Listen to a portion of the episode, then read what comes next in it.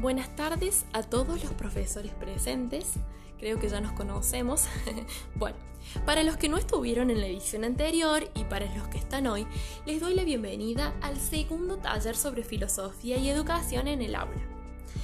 En la edición anterior hablamos de por qué los niños no prestan atención en las aulas, pero hoy vamos a retrucar esa pregunta con justamente lo opuesto.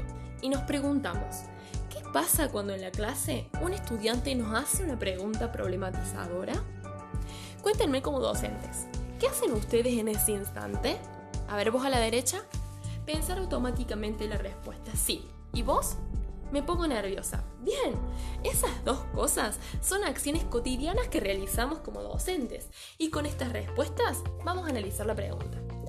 En primer lugar, tenemos que tener en cuenta que según Diego Fonti y Florencia Sierra, debemos darle importancia a la pregunta y aprovecharlas en el aula para generar una motivación constante, haciendo que el estudiante salga a buscar respuestas nuevas, innovadoras. Entonces pensemos a la humanidad haciendo hincapié en la sabiduría, en la curiosidad, en la motivación. Debemos ponernos felices como docentes cuando el estudiante nos pregunta, ya que esa pregunta rompe la dicotomía entre pensamiento y experiencia, haciendo que según Sierra, ese preguntar, ese cuestionar, sea un ejercicio constante. ¿A qué nos referimos con ejercicio? Bueno, nos referimos a un ejercicio filosófico, de observar, conservar y profundizar y por último crear.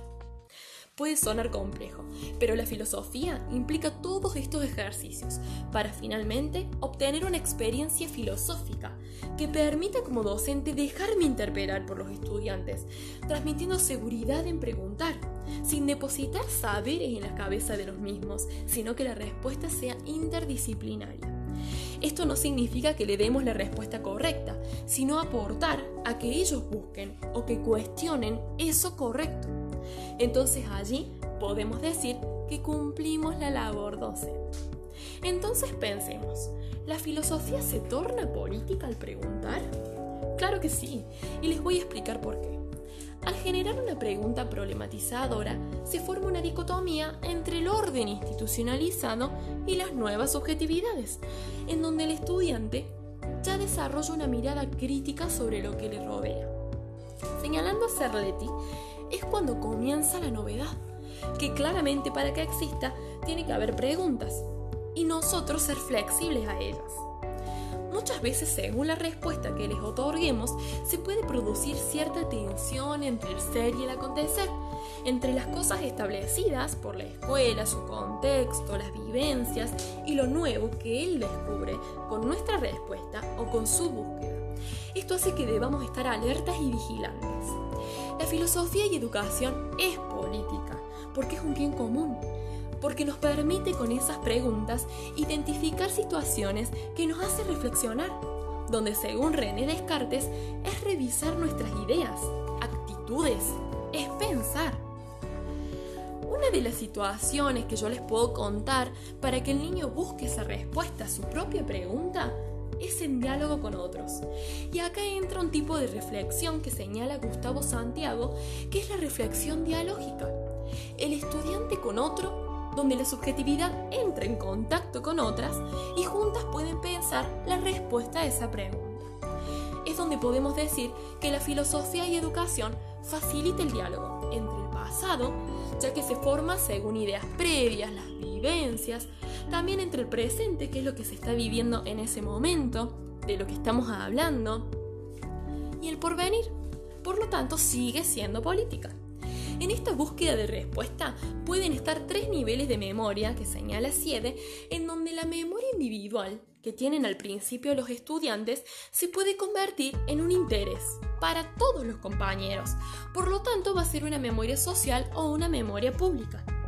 Por eso como docentes podemos aprovechar una sola pregunta para transformarla en interés de todo el curso, haciéndola un aprendizaje significativo. Por eso debemos ver a la filosofía y educación en ese diálogo, como una práctica discursiva, donde Cullen también lo retoma, ya que se convive y se narra en lo social. Es discursiva y no solo escrita, sino también oral, con acciones, con gestos.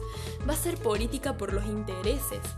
Esa pregunta se va a constituir con una intención, generando una relación entre significados y significantes, ya que no todos vamos a interpretarla de una misma manera esa pregunta, ni tampoco la respuesta.